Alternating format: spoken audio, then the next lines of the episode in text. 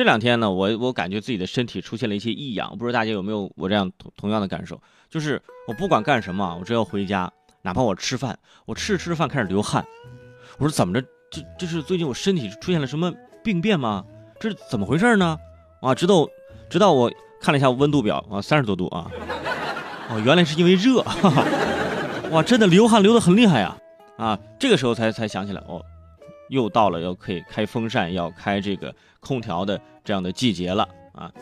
但是我也非常享受这种闷热的天气，为什么呢？因为天气闷热呀，这个脂肪呢都会转化成热量啊，有一种脂肪在燃烧的感觉啊，就感觉自己胖的是炙手可热呀！啊，一到这种闷热的天气，有很多地方就会非常的火，比如说这个我们的地铁口啊，呃地铁站啊，还有那些各大商场。大家都喜欢去各大商场转悠，买不买没关系，吹吹空调也是好的嘛，对不对？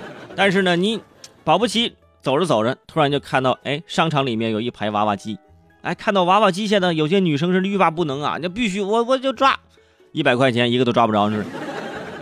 你把一百块钱扔水里还能听个响呢，你这个都什么都听不着。但是说到抓娃娃，最近呢有很多这个抓娃娃的创新，还有那各种什么捡娃娃呀。啊，这这都已经是半年前的事儿了，是吧？就开始出来这这样的捡娃娃呀，现在又出来什么呢？抓活的，啊，不是说活的娃娃啊。最近在江苏无锡的万达商场里头，啊，就是在那个抓娃娃机里面，有人发现有十多只活体的乌龟，被放在这个娃娃机里供消费者抓取。那乌龟在里面还爬呢，是吧？如果消费者抓取失败，这小乌龟啊，肯定就直接啪嗒就是摔落了。于是有市民就认为你这样不行，你这是虐待动物。商家说：“你看这乌龟悬空也就高半米，你怎么我这算虐待动物呢？”大家想想，一只小乌龟一共才多少厘米？你悬空半米，每天摔个几百次试试，而且大家还真抓不上来，是不是？而且没事就给人家翻个身，是吧？你给人乌龟翻个身，人家翻不过来，就我就很怀疑那些真的会抓活乌龟的人，你们真的抓到了它出来之后你要怎么办呢？如果是玩具玩偶，你还能抱在怀里。是吧？一只乌龟抱着不行，拎着不雅，是吧？你不能不能抱着个水缸去夹乌龟吧？主要是什么？主要是大夏天的，在这个密闭的夹娃娃机里头，天儿这么热，你跟清蒸有什么区别？啊，只不过是没有放水和放姜片、放葱花而已。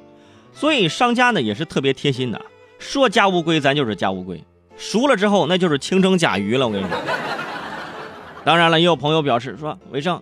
啊，之前的娃娃机里面放螃蟹、放龙虾，啊抓没有人反对，怎么放乌龟就就有就有人反对了？我之前放这个放螃蟹、放龙虾，我也很反对。你想想，我们吃食物是为了维持生命，或者是喜欢食物，我也没有见过在哪个养殖场在杀死动物之前还要虐待一番的，对不对？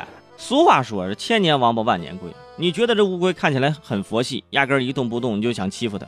但是你真的别这么想，其实他已经神游太虚，魂飞天外，参透宇宙恒久不变的道理了。你倒好，直接抓他。哎，而且有一些朋友，人家把乌龟当成宠物在养的，是不是？人家不仅养，人家还跟他结拜呢，是吧？不求同年同月同日生，但求同年同月同日死。你看，你看占便宜的人，你。